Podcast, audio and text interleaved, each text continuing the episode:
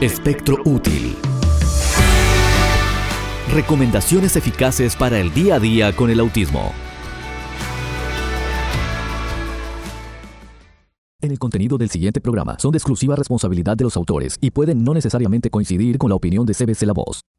Hola, hola, aquí estamos una vez más en Hablemos de Autismo con Silvana Armentano, porque hay esperanza y la esperanza, como siempre te digo, se da cuando conoces más de los asuntos relacionados con el autismo, las, las cosas colaterales, no en sí. O sea, sí hace falta saber de autismo, por supuesto, eso es lo primero que tienes que saber, pero luego todo lo otro que puede afectar al niño durante su vida, su trayecto, sus temporadas, sus episodios, sus situaciones en la escuela, en diferentes lugares. Y esta información trata de informarte, de eso se trata.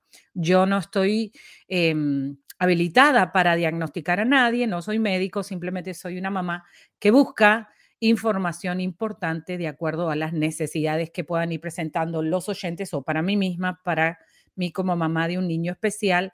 Y básicamente te la traigo compartirla para que tú también la puedas eh, evaluar y ser de beneficio para tu vida y para otras personas. Estábamos hablando de el aripiprazol, aripiprazol.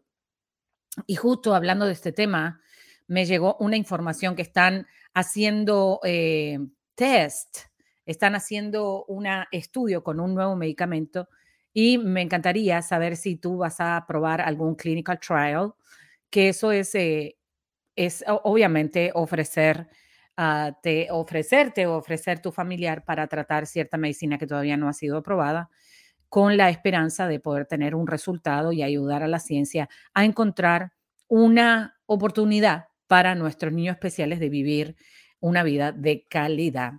Bueno, claro, así como ah, antes de la Segunda Guerra Mundial no existía lo que era la penicilina o los antibióticos, ¿sí?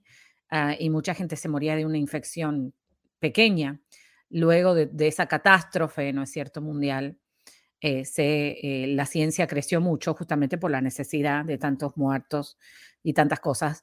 Eh, no estoy diciendo que va a venir una tercera guerra mundial, pero lo que digo es que muchas veces las crisis nos dan la posibilidad de em, encontrar cosas nuevas y obviamente siempre es bueno probar si te sientes paz, y te sientes cómodo con esa decisión. Muy bien, estábamos hablando en el segmento anterior nos quedamos pendientes sobre cuáles son los efectos secundarios que pudieran existir, ¿no es cierto?, con el aripiprazol o bien llamado el Abilify.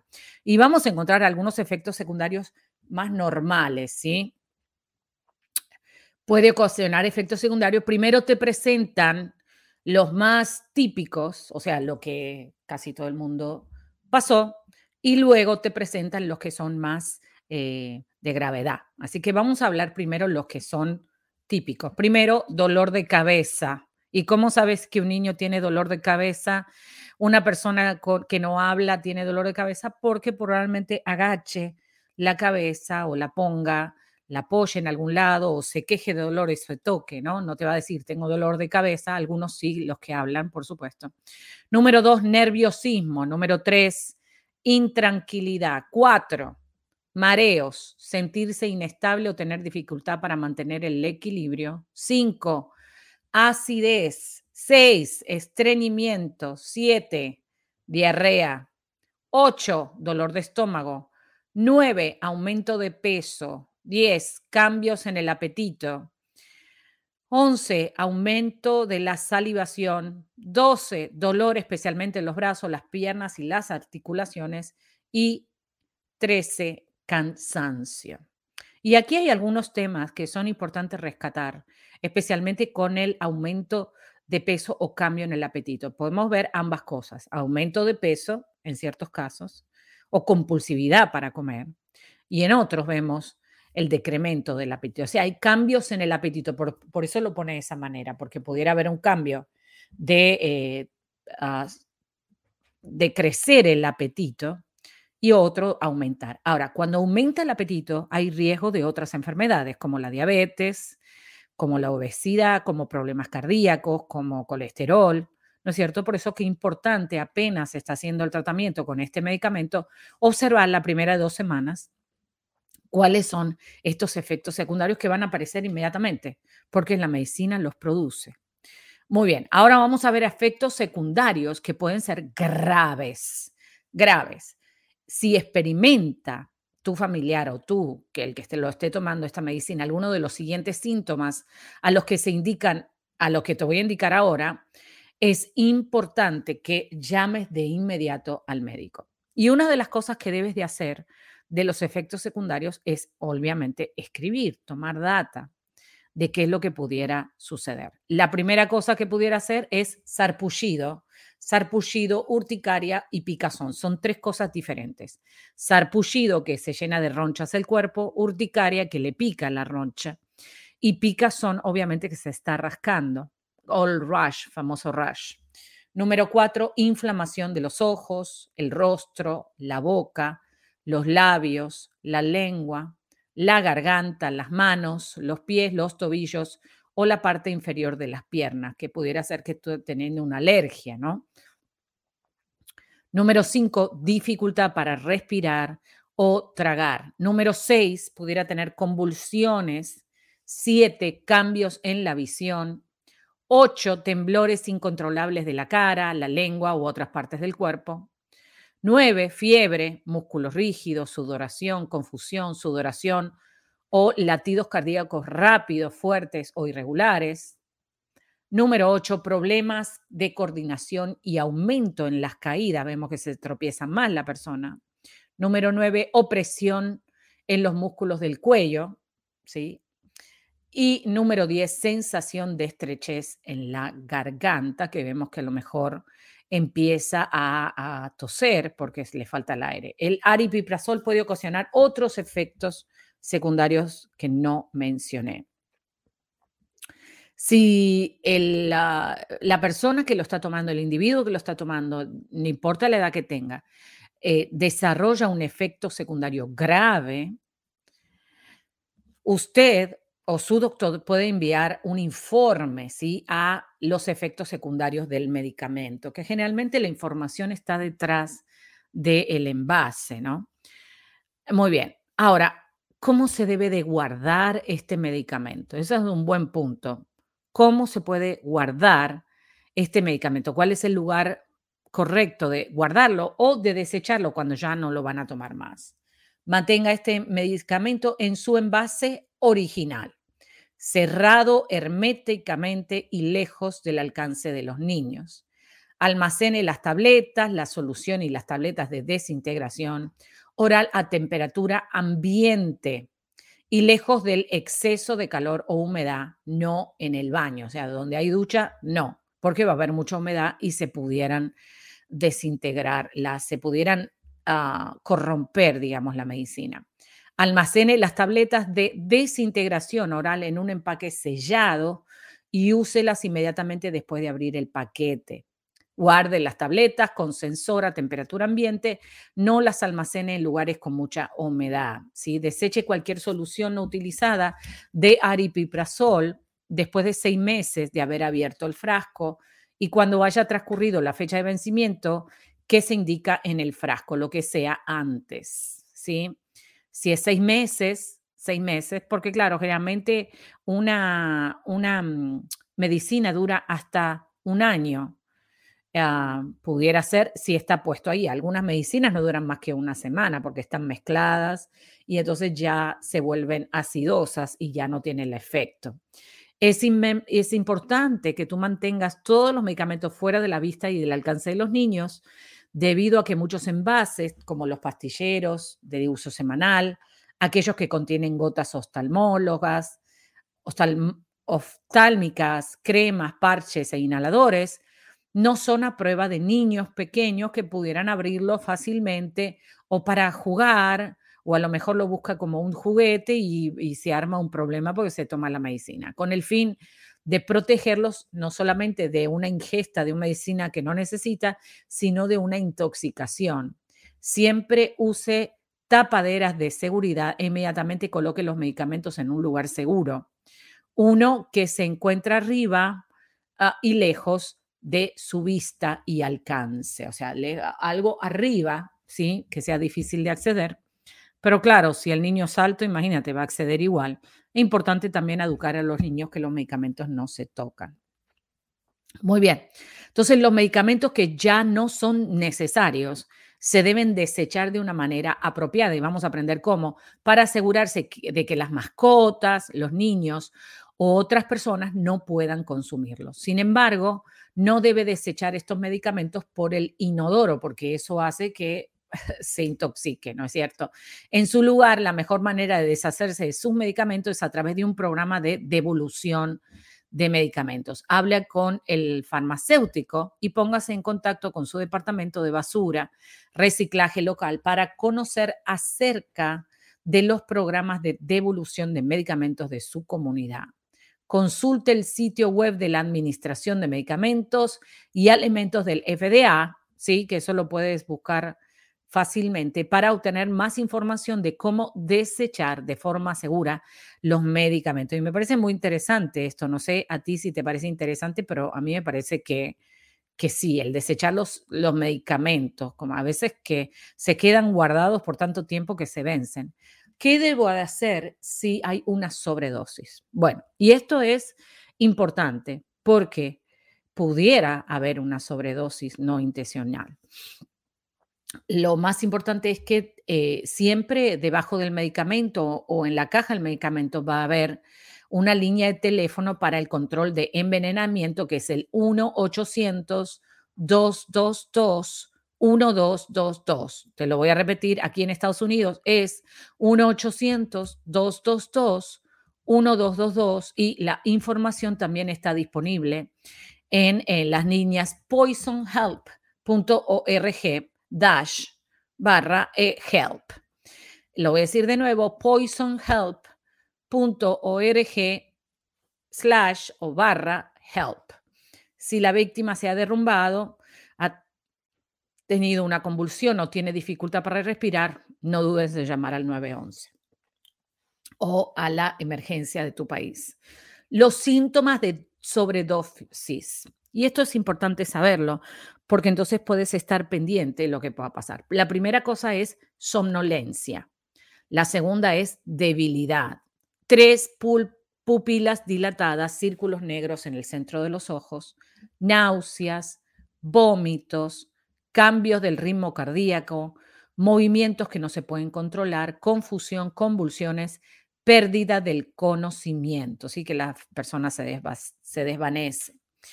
¿Qué otra información importante deberías de saber? Bueno, asista a todas las citas médicas y del laboratorio y las citas de seguimiento cuando hay un incremento de la dosis.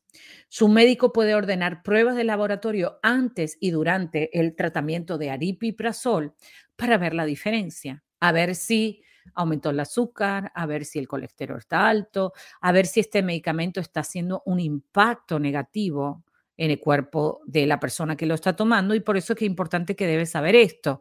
Porque claro, empezamos a tomar, vemos algunos resultados, vemos algunas contraindicaciones y efectos secundarios, pero no se hace nada. ¿Qué es lo que tienes que hacer? Eso, hacer exámenes médicos.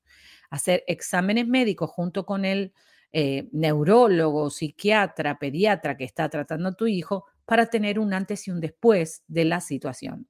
No deje que nadie más tome su medicamento, ¿sí?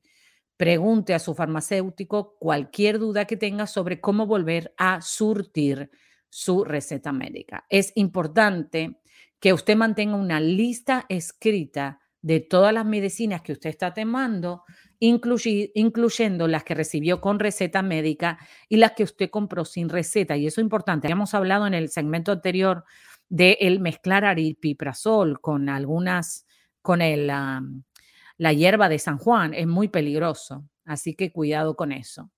Incluyendo entonces una lista de las medicinas de receta y las de sin receta para ver si hay contraindicación o si hay qué cosa, interacción entre las dos medicinas. Debe tener la lista cada vez que visita a su médico y eh, si fue admitido en el hospital, llevarse todas las medicinas con usted. También esa información es, es importante para los casos de emergencia donde los paraprofesionales los paramédicos, las personas, van a preguntar. Y sí, claro, si usted ah, tiene todo en una bolsa, pues bueno, mejor. Entonces, aquí tenemos las marcas comerciales del aripiprazol, son dos, Abilify y Abilify Maicite. Maicite. Esas son las dos eh, ah, maneras, los dos nombres comerciales que tiene esta eh, medicina aripiprazol. Y esta aripiprazol, como habíamos hablado, viene en diferentes maneras. Puede venir en pastilla, puede venir en pastilla disoluble y puede venir también en ah, líquido, ¿sí? Oral, oral suspension, como le llaman. Bueno, eh, toda esta información es importante. Como te digo, todavía se están eh, incorporando nuevas medicinas para usar con niños con autismo, con jóvenes con autismo, adultos con autismo, para trabajar ciertas áreas eh, de que la persona está atravesando. Y claro, se usan para otras enfermedades, pero algunos médicos lo empezaron a probar, lo probaron, algunos funcionó, otros no. Es, siempre es importante probar bajo la supervisión médica, como te digo, para que si hay efectos secundarios o algo que no estás esperando que la medicina haga rápidamente se pueda tener un plan de acción.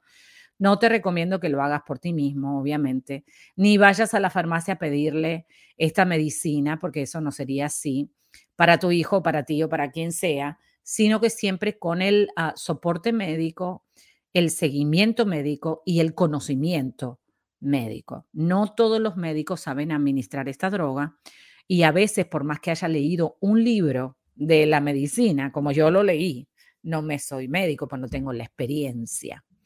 Por eso es que es importante siempre trabajar con un médico experimentado en autismo, porque él va a tener la experiencia de haber trabajado con muchos pacientes y tener esa recolección de información que lo hace seguro en su tratamiento. Bueno, esto es Hablemos de Autismo con Silvana Armentano porque hay esperanza y la esperanza, como te dije, siempre se da cuando conoces más del asunto, cuando no te toma por sorpresa la información, sino que estás preparado para resolver el problema.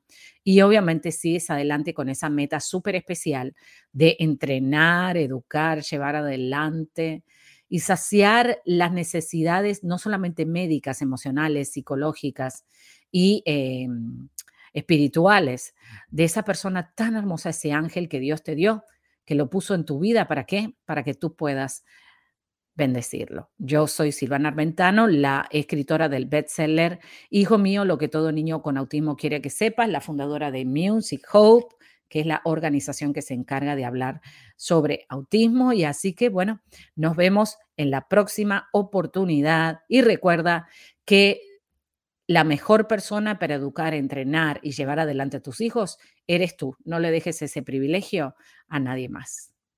Lo que todo niño con autismo quiere que sepas. La voz del autista.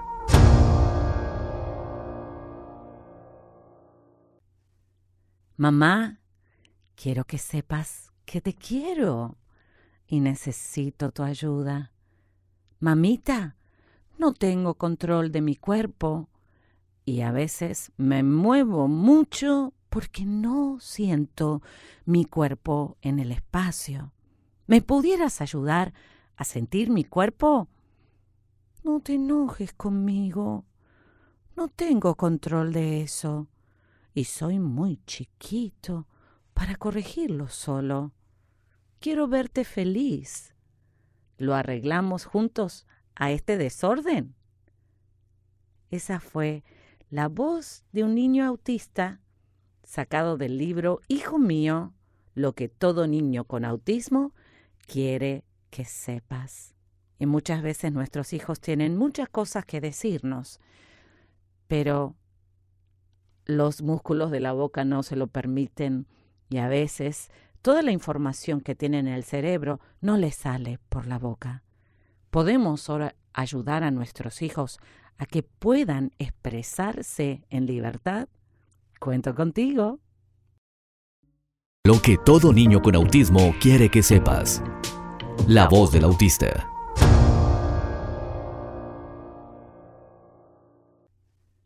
Mamá, quiero que sepas que te quiero y necesito tu ayuda. Mamita, no tengo control de mi cuerpo y a veces me muevo mucho porque no siento mi cuerpo en el espacio. ¿Me pudieras ayudar a sentir mi cuerpo? No te enojes conmigo. No tengo control de eso. Y soy muy chiquito para corregirlo solo. Quiero verte feliz. ¿Lo arreglamos juntos a este desorden? Esa fue la voz de un niño autista sacado del libro Hijo mío, lo que todo niño con autismo quiere que sepas. Y muchas veces nuestros hijos tienen muchas cosas que decirnos, pero los músculos de la boca no se lo permiten y a veces toda la información que tienen en el cerebro no les sale por la boca. Podemos ahora ayudar a nuestros hijos a que puedan expresarse en libertad. Cuento contigo. ¿Ya leíste los blogs de autismo en cbclavoz.com? Puedes aprender mucho más escribiendo la palabra autismo en el buscador de nuestra página web. De nuestra página web.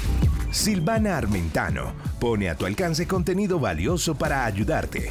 Hablemos de autismo, porque hay esperanza. CBC La Voz, tenemos algo en común. Y aquí llegamos con toda la información de Hablemos de Autismo porque hay esperanza. Recuerda que para mí es muy importante que te comuniques y que nos envíes tus comentarios. Si estás escuchando desde una radio afiliada o quieres afiliarte, recuerda que este programa es posible que pueda estar también en tu radio emisora. Así que haz las conexiones, suscríbete al canal de YouTube y obviamente mantente Y recuerda que la mejor persona para ayudar a tus hijos eres tú. Tú puedes. Esto fue Hablemos de Autismo con Silvana Armentano. Déjanos tu comentario.